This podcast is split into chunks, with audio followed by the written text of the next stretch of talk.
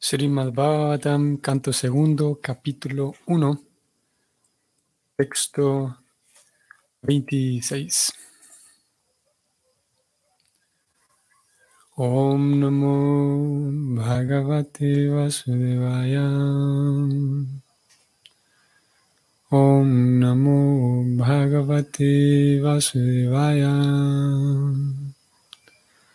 Om Namo Bhagavate Vasudevaya.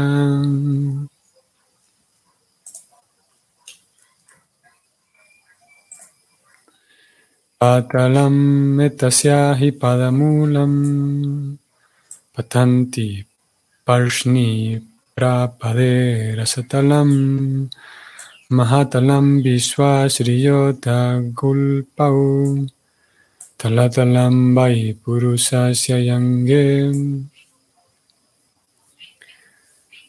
Traducción.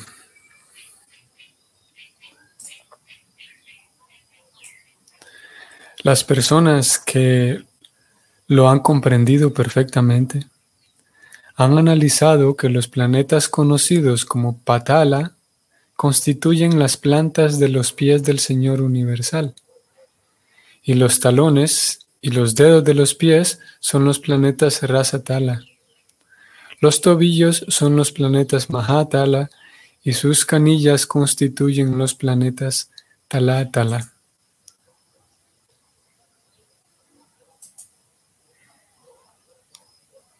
El comentario de Prabhupada es el siguiente.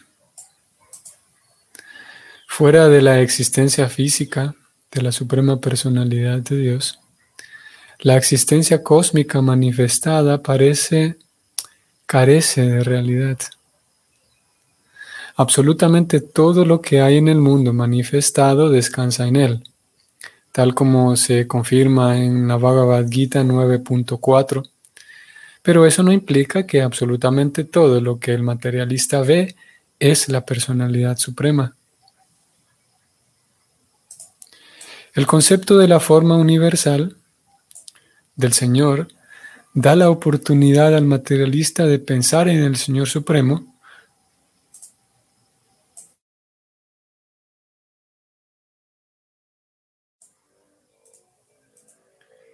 Pero el materialista debe saber con toda certeza que su visualización del mundo con espíritu de enseñorearse de él no es verdadera comprensión de Dios. La opinión materialista de que hay que explotar los recursos materiales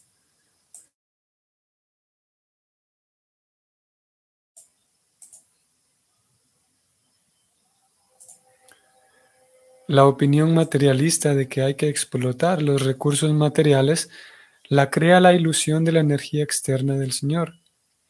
Y por eso, si alguien quiere llegar a comprender la verdad suprema a través de la comprensión de la forma universal del Señor, debe cultivar la actitud de servicio. A menos que se reviva la actitud de servicio, el concepto de la comprensión Virat tampoco, perdón, tendrá muy poco efecto en el espectador. El trascendental Señor, en cualquier concepción de su forma, nunca es una parte de la creación material. Él mantiene su identidad como el Espíritu Supremo en todas las circunstancias y nunca lo afectan las tres cualidades materiales, pues todo lo material está contaminado. El Señor siempre existe mediante su energía interna. Vamos a detenernos aquí un momento porque la segunda parte de este comentario va, a llevarnos a otro tema. Pero vamos a detenernos acá un momento. Y voy a subrayar algo que Prabhupada mencionó aquí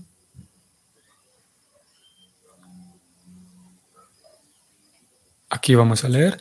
El concepto de la forma universal del Señor da la oportunidad al materialista de pensar en el Señor Supremo, como hemos venido viendo, como hemos venido leyendo, que prácticamente todo, todo tiene ya un vínculo espiritual y todo en un sentido es espiritual. Y para aquellas personas que, como decíamos, les estorba la idea de un Dios personal, entonces hay la oportunidad, gracias a Dios, por la gracia de Dios, incluso cualquier tipo de personas, incluso aquellos que rechazan a Dios, pueden maravillarse eh, ante las grandezas de Dios exhibidas en el mundo fenoménico, en el mundo material. Prabhupada dice lo siguiente, pero el materialista debe saber con toda certeza que su visualización del mundo con espíritu de enseñorearse de él no es verdadera comprensión de Dios. El espíritu de enseñorearse del mundo, o sea, el espíritu de explotar la naturaleza. Y claro que cuando hablamos de explotar la naturaleza, esa idea eh, em, tiene, digamos, una carga negativa muy fuerte. Decir que alguien va a explotar a alguien más o alguien va a explotar la naturaleza. Pero incluso así, a pesar de que suena de esa manera, eh, podemos tomarlo como un sinónimo de lo que Prabhupada describe aquí como enseñorearse del mundo. O sea, ser el Señor, ser el dueño de aquello que veo. Y esa, eso no es, no es una visualización espiritual. Eh, por ejemplo, hace un, un, par de días estaba viendo un pequeño video. No sé qué tan qué tan de fantasía es o qué tan real es. No seguí investigando el tema. Lo vi y simplemente lo dejé. Era un proyecto de una ciudad en algún lugar de Oriente Medio, donde hay de estos países donde hay mucho dinero. Y ellos van aparentemente a construir una ciudad muy bien pensada, muy bien planeada, en donde todos vivirán dentro de una caja, técnicamente es eso, en donde el clima será controlado, en donde habrá un clima templado todo el tiempo. Esa era la, una de las características del lugar, de que habrá un clima templado todo el tiempo. Y por mucho que la gente esté en contacto con, en una, dentro de una caja como esta, por mucho que esté en contacto con la naturaleza, las plantas, pero sigue estando ese, ese intento por dominar la naturaleza, por enseñorearse del mundo, no soy capaz de soportar que el, ciclo natural de la vida tiene lluvia, tiene calor, tiene frío, tiene sequía a veces, y yo quiero controlar, yo quiero tener todo el tiempo un clima templado dentro de esta caja y aquí vamos a vivir felices por fin. Este es el futuro. El futuro llegó y aquí estamos. Vamos a construir esta ciudad a prueba de todo, a prueba de todo. Aquí vamos a ser eternos. Y ese es lo que Prabhupada describe, o es un ejemplo de lo que Prabhupada describe como el espíritu de enseñorearse del mundo. Eso no es verdadera comprensión de Dios. Por muy cercana que la persona esté en contacto con sus flores, con sus, con sus plantas, con el pasto, con los árboles, y que coma orgánico y que coma vegano y todo lo demás, si hay el espíritu de enseñorearse del mundo, de ser el dueño, de ser el controlador, de ser el Señor, de ser el mejor, de ser el más sobresaliente, entonces la persona está equivocada, está yendo en una dirección contraria. Eso no es verdadera comprensión de Dios, de acuerdo como lo escribe aquí Prabhupada.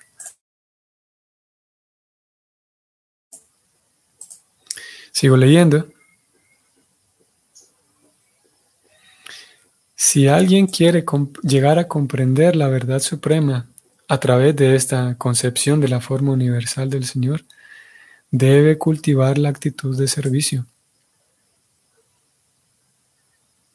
Mismo que uno eh, em,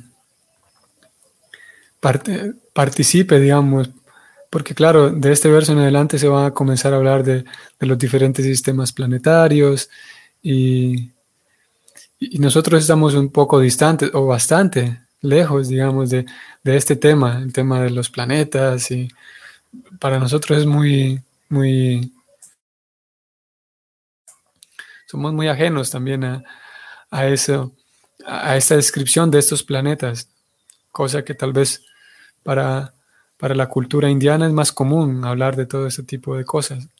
Para nosotros no, no crecimos leyendo esto, no crecimos escuchando esto. De hecho, para muchos puede sonar simplemente fantasía.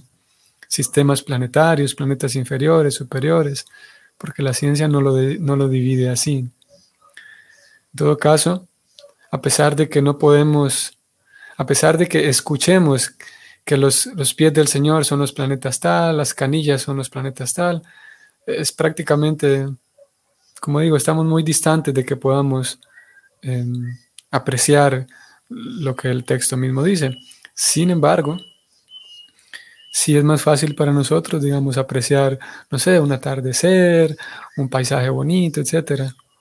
Eso también forma parte de la concepción eh, eh, universal que aquí se está hablando. Por lo tanto, podemos decir lo mismo, esto que acabamos de leer, y voy a leerlo nuevamente. Eso mismo aplica no solamente para observar la forma universal del Señor en sistemas planetarios desconocidos para nosotros, sino también observar al Señor en un bosque, ¿no? en un río, en un paisaje. Lo leo nuevamente, lo que acabamos de leer. Si alguien quiere llegar a comprender la verdad suprema a través de la concepción de la forma universal del Señor, debe cultivar la actitud de servicio. A menos que se reviva la actitud de servicio, el concepto de la comprensión virat tendrá muy poco efecto en el espectador. Es lo mismo, como dijimos, que si uno observa un bosque grandioso, la maravilla de la naturaleza, en cualquier forma que, que la apreciemos, a menos que se cultiva o que se reviva la actitud de servicio, la persona no va a poder trascender, simplemente va a quedar enamorada de los diseños que siguen siendo materiales. Y es ahí donde está la ligera diferencia. Es un cambio ligero, pero el resultado es, podemos decir, diametralmente opuesto. Porque si yo me... Eh, y esto lo describe Krishna en la Gita, que si yo aprecio, por ejemplo, todas las cosas bellas del mundo, que la naturaleza está dentro, eh, es bella de por sí. Eh, podemos encontrar cosas muy estéticas, muy hermosas, desde patrones en la naturaleza, colores, formas, sonidos, eh, en fin. Entonces Krishna escribe en la Gita que alguien que aprecia la bondad en el mundo material, sin darse cuenta, queda enamorada de aquella, esa persona queda enamorada de aquella estética hermosa y se le olvida a Dios. se le olvida enamorarse de Dios. Y en fin de cuentas, el asunto consiste en volver a casa, volver a aquel lugar donde está aquella persona que diseñó todo eso. Pero en cambio uno queda enamorado de, de la pintura y se olvida del pintor. Y es lo que estamos leyendo aquí. Que a menos que uno reviva la actitud de servicio, será, tendrá muy poco valor espiritual esa visión de la naturaleza. Y si lo decimos con otras palabras, cuando se revive la actitud de servicio, y entonces, y es la situación del devoto, por muy neófito y aprendiz que sea, el devoto aprende de que todo es parte de Dios, aprende a ofrecer su vida a Dios a diferentes niveles. Por lo tanto, aquella apreciación de la naturaleza va teniendo un efecto diferente en el Vaishnava, por muy aprendiz que sean. Porque él ya comenzó a revivir su actitud de servicio. Y cuando esa actitud se revive, entonces allí sí, todo lo observable aporta al avance espiritual. Mientras no se revive la actitud de servicio, todo, incluso aunque uno sea un, un religioso de primera clase, si no se revive la actitud de servicio, es una pérdida de tiempo. Y para respaldar esto último que acabo de decir, que no es nada menor, que es una pérdida de tiempo. Vamos a ir a la Bhagavad Gita antes de leer la segunda parte de este comentario. Y ustedes van a ver que Prabhupada lo dice prácticamente en las mismas palabras. Vamos a ver si la memoria me anda bien y vamos a encontrarlo en el 252. Yadate moha kalilam buddhir vyatitarisati tadaganta sinirvedam surutavyasya surutasya cham. Cuando tu inteligencia haya salido del espeso bosque de la ilusión, te volverás indiferente a todo lo que se ha oído y a todo lo que habrá de oírse. Vamos a leer este parágrafo que es donde está lo que venimos a buscar. Preocupada dice lo siguiente. Los ritos y rituales védicos son imprescindibles para los neófitos. Abarcan toda clase de oraciones tres veces al día, darse un baño temprano por la mañana, ofrecerle respeto a los antepasados, etc. Pero cuando uno se halla plenamente en el estado de conciencia de Krishna y dedicado al amoroso servicio trascendental de Él, se vuelve indiferente a todos esos principios regulativos porque ya ha logrado la perfección. Si uno no ha llegado al plano del entendimiento en virtud del servicio al Supremo, Señor Krishna, deja de tener que ejecutar los diferentes tipos de penitencias y sacrificios que se recomiendan en las escrituras reveladas. Si uno llega al plano espiritual pleno, deja de tener eh, deber de ejecutar todas estas cosas. Y en cambio, si uno no ha entendido que la finalidad de los Vedas es la de llegar a Krishna, y simplemente se dedica a los rituales, etc., entonces está desperdiciando su tiempo inútilmente en esas ocupaciones. Ahí está. Prabhupada aquí está hablando de rituales y normas. Nosotros estamos, venimos hablando de observar la grandeza de Dios en la naturaleza. En ambos casos, si la persona no comprende que todo es eh, como un servicio a Dios, si no revive, como decía el verso de hoy, si no revive su actitud de servicio, ya sea que se dedique a rituales o ya sea que observe la naturaleza, Prabhupada declara aquí que entonces está desperdiciando su tiempo inútilmente en esas ocupaciones. Mm. Así que hay una diferencia entre Prabhupada con cierta frecuencia describía como la vida de conciencia de Krishna es una vida no solamente en la bondad, sino que se, debido a la ofrenda que el devoto constantemente está haciendo a Dios, en virtud de la ofrenda únicamente, eh, el devoto puede trascender la bondad e ir más allá todavía de la bondad. La bondad implica ser una persona religiosa, la bondad implica ser una persona, em, vamos a decir, dentro de la moral, una persona con ética, una persona transparente, todo eso entra en la moral. Y la, en la moral también, en la bondad, perdón, también entra el, apreciar la naturaleza. Pero entonces, ¿dónde está la diferencia? Prabhupada dice que el Vaishnava, voy a subrayarlo aquí porque eh, es el mismo punto, cuando la persona revive la actitud de servicio,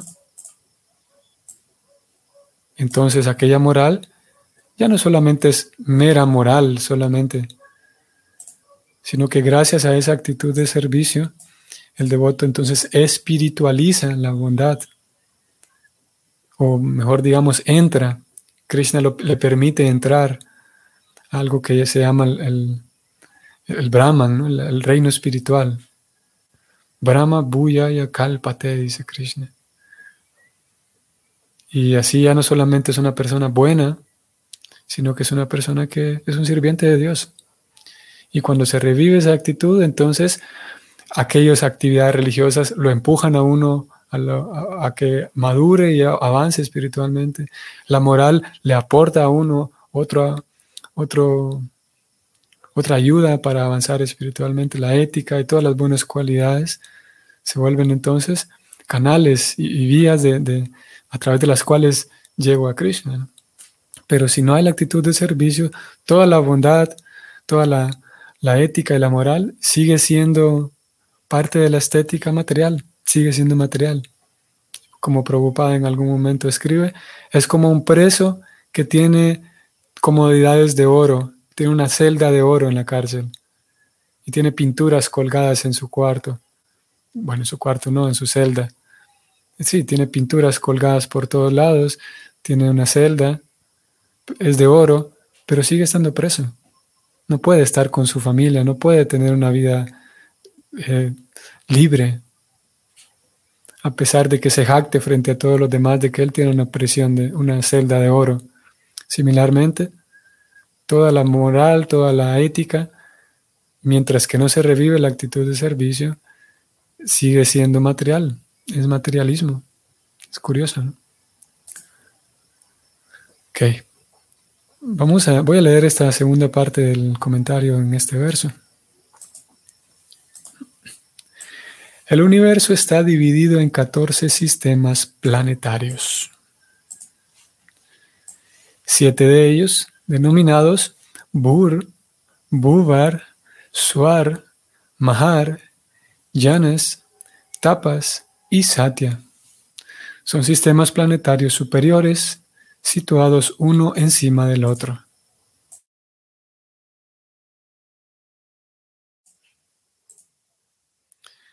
También hay siete sistemas planetarios inferiores, conocidos como Atala, Vitala, Sutala, Talatala, Mahatala, Rasatala y Patala, situados sucesivamente uno debajo del otro. En este verso, la descripción comienza desde abajo, porque según el sistema devocional, la descripción del cuerpo del Señor debe comenzar desde sus pies.